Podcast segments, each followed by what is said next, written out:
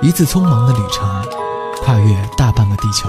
我现在应该是在尼罗河畔的一个酒店里头，站在尼罗河的河边儿，刚好这会儿又是他们诵经的声音，特别的宁静。然后对面还有帆船在划动，埃及的古老文明的历史震撼，一半海水，一半沙漠的冰火两重天。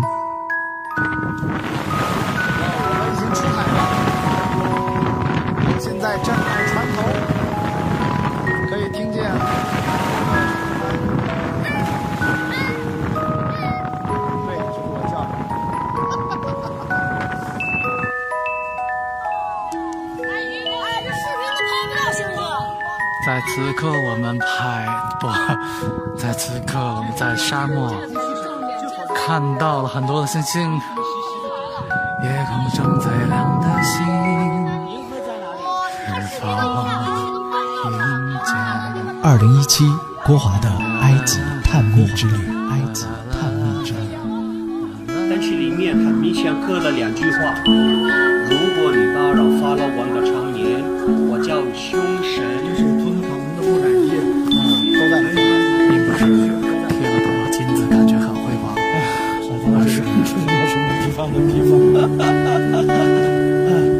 这个庙叫什么庙？这个庙这叫什么庙？女神庙。女女神庙是不是？早上不是那个女王庙啊？嗯。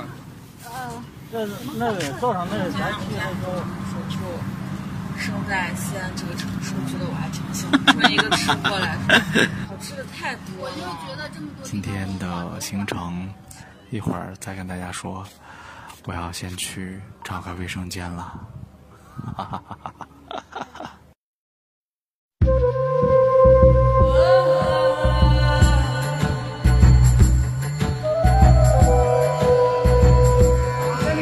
每个分目外边有个号码，一二三四，但是都是那个罗马数，你们懂吗？罗马数字懂吗？一是一，二是二，三是三，啊，四呢？V 加一，是吗？五是 V，六是 V 加一，是吗？啊，九呢？X 加一，十是 X。帝王谷是我们第二天的第一站。这次旅行的匆忙也没做什么功课，倒是保证见到了每一处风景遗迹时，拥有了一颗平常的心态，可以纯净的感受它带给你的一切。导游阿宝说：“这里的帝王谷分两个地区，一个叫东方帝王谷，一个叫西方帝王谷。啊，西方的最多的，到里面的。”为什么？因为你们看这个金字塔，这样的金字塔，大部分的法老王想把坟墓靠这个金字塔，想把自己的坟墓刚刚好在那个金字塔下面，复活之后就直接出来了。但是有一个时间不敢不敢在这里挖坟墓，因为有几次发生这个事，刻的时候碰到另外的一个坟墓的墓首，Oh my god，就走了，看另外的一个方向也是，所以把整个地区。放弃了，往外边走。所以最早的坟墓都在里面，最晚发现的也是在里面的。六十二个坟墓，六十一个被盗了，只有一个没有被盗。所以一九二二年 w a r d k a r 发现这个坟墓的时候，里面的东西都有了，很完整的。那边有个电影，可以看到他们已经把那个里面的东西拿出来，其他的都是可以的。里面的壁画不是把那个法老王在世的时候做了怎么样的贡献，不需要了。它里边还有很多的庙，这么大的塔楼上面刻可以刻很多的东西。但是这里都是帮忙他的亡灵。里面的啊壁画，我说圣经，你们想什么？想基督教是不是？我说古代埃及人的圣经，不说基督教的。他们自己的圣经总共有四本，四本圣经。他们把那个四本的圣经最重要的几章在里面刻起来。其中有一个，其中有一本叫什么？这大拇指头。他们这样子认为了，亡灵像太阳神一样。太阳神现在出来了，我们都可以看到。帝王谷是一个充满神秘色彩的地方，谁也不清楚它的来龙去脉。比较可靠的说法是，帝王谷始于法老图特摩斯一世。图特摩斯有感于先人的陵寝金字塔，大都不免遭受到盗墓人的侵害，目标太显眼。而这里坐落在尼罗河西岸的金字塔形的山峰之下，那个时候要来这里通过尼罗河本身就很不容易，所以他认为这里更加的安全隐蔽。而金字塔形的山峰也就象征了金字塔。古埃及人认为。太阳从尼罗河的东方升起，在尼罗河的西方落下。太阳从东到西，表示从生到死。人死了以后，灵魂就到西方，因此要埋葬在尼罗河的西面，然后经过一个晚上就能复活，通过金字塔的顶尖通往新生。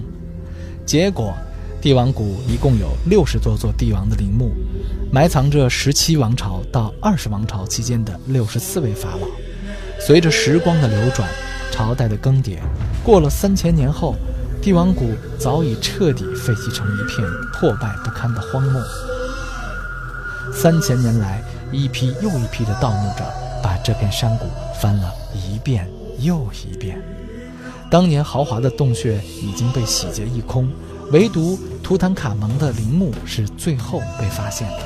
也是唯一一座没有被盗的法老墓，也更因为刻在墙壁上的诅咒：谁扰乱了这位法老的安宁，展翅的死神将降临在他头上。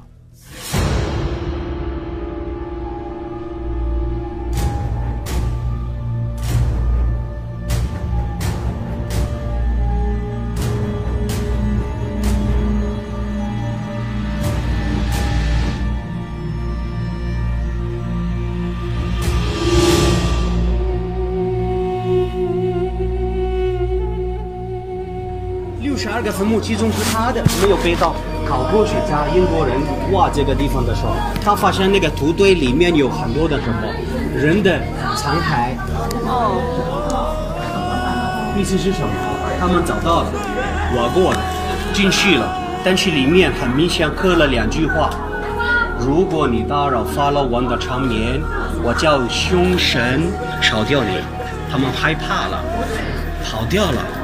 还是被那个图都是也是淹死了。考古学家还是突然发现，本来这么多的考古学家发现这么多的坟墓都不知道这里有坟墓，但是沃尔德卡尔英国人他在这里多待了六年时间，五年时间冬天挖，夏天不挖了，夏天你们看了，但是最后一天最后一年第六年决定天天挖，不管热不热。所以他们在里面，赶快走，赶快走。他们天天在这里玩。英国人，你们知道里面的气候怎么样？他受不了，他天天在那个木房里面。所以有一天他出来去看他们挖的这个东西怎么样的，他渴了，喝水。他走的时候，他的脚甩进去一个洞，叫客人让那个工人过来挖了一下，就发现里面有几个台阶。以前在过的，所以他发现总共有十六个台阶，最后有一个入口，他的心动。但是看了那个里面的那个图腾的名字才知道，好像这个坟墓盖好了之后把它封掉了，在上面盖章，就是那个法老王的怎么说国玺印章盖出来，所以这个法老王的名字就知道啊，找到，愚人知道，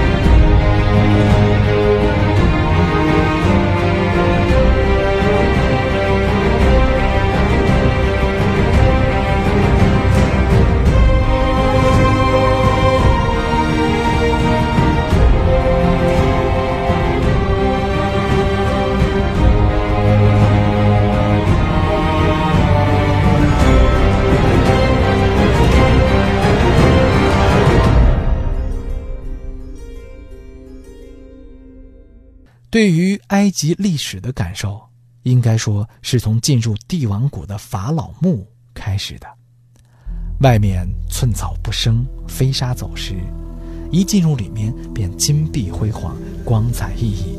狭长的四方形通道一直通往法老的巨大石棺。官方目前并没有做特别的装饰，只是从底部一些光上去。但是因为通道石壁本身的金黄色，有一点点光就足以显得光芒四射。通道两旁顶部刻满了埃及古老的象形文字图腾，经历了上千年，虽然你看不懂写的到底是什么，但是此刻静静的感受、幻想就好。不过，如果可以静静的感受的话，也就好了。每个墓穴里面都有当地的埃及人，他们为了挣些小费，热情地和你打着招呼，要给你讲述一下啊，看这里，看这里，你也搞不清楚到底他讲的是英语还是埃及语。Lotes, elobatra, amunra, s n e f o r go. 因为。墓穴的氛围本身就比较神秘，再加上景区的当地人给人感觉各种不怀好意，本来我是不准备和他们打招呼、听他们讲述的，但是一想，为了我的各位亲们，就只好听一下吧。 أنوبس هورس هاتور هني رمسيس نايت لوتس هير وانا عاوز اشرحه لك تعال sleep, no mumia, mumia fatiru, isbeluka, baikai, anubis, snakecobra, snakecobra,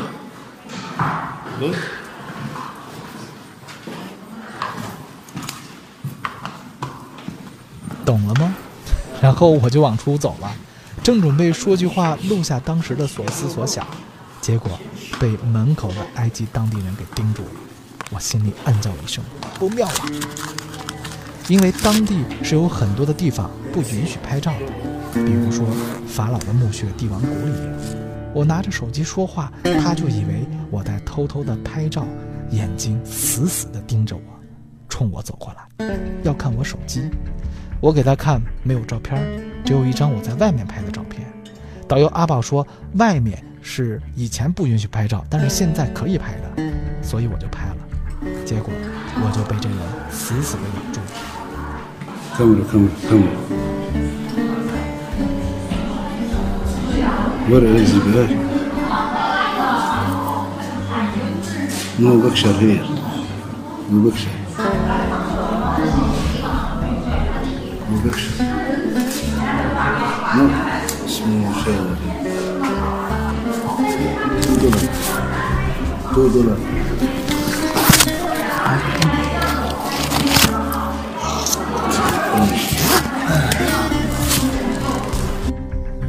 秃刀，秃刀。哎，我就是有口莫辩了，吃了不会说英语的亏，也不想在这里纠缠，就准备拿钱给他。没有零钱美元，当然也不能拿出我的大票子十美金了，所以我就拿出了五张崭新的一块钱人民币给他。可是他还是不依不挠，秃刀，秃刀。我表示没有了，又拿出一台一块钱给他，然后默默地快速走开了。现在在的这个地方呢是帝王谷，这个地方呢真的是非常的壮观。然后刚才呢，这个不允许拍照，我也没拍照。然后我准备跟他聊一聊这个事情，结果呢被讹了，他要秃到那儿，然后我替你们支付了三天人民币。啊，OK，let's、go。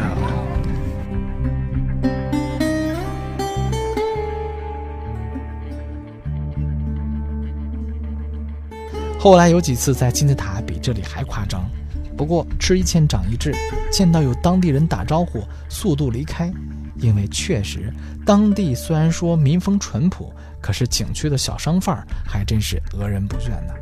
不过今天老郭已经玩自嗨了，完全投入到了埃及辉煌灿烂的历史文化当中了。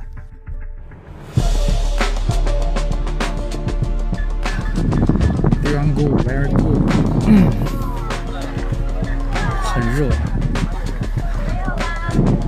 很热，但是这个风很大，嗯，然后觉得还不错。没啥说的啊，就是没啥说的。嗯，所以 so，然后随便随便说两句，有点像大水川。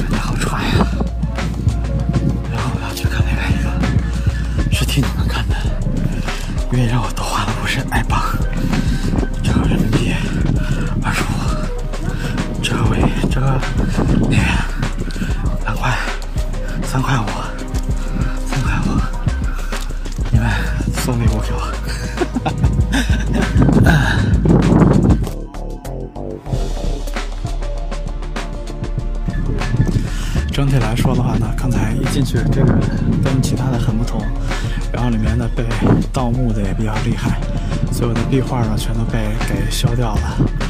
然后呢，这个观众呢特别的大，这个也是特别的深。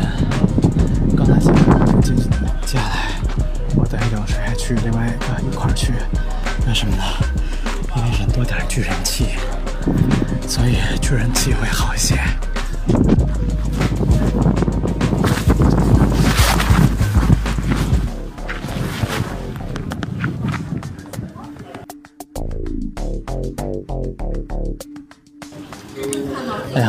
跟这个拿手机说话，一说起话来，感觉大家都在监视着我，然后都要准备偷罚我钱，有容易吗？我我还看错地儿了吧？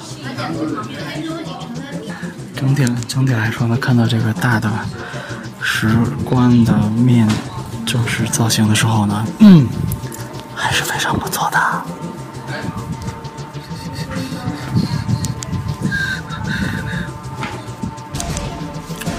呃，觉得这个真的是还挺震撼的，你就感受到了什么叫做金碧辉煌，并不是贴了多少金子感觉很辉煌，而是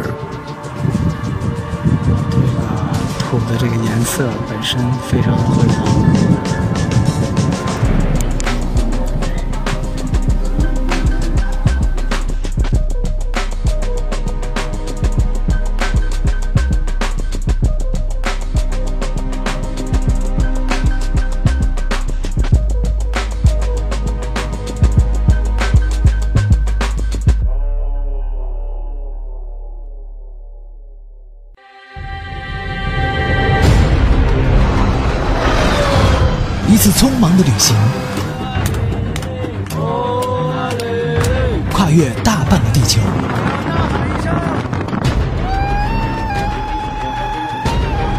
古老文明的历史震撼，但是里面很明显刻了两句话：如果你打扰法老王的长眠，我叫凶神。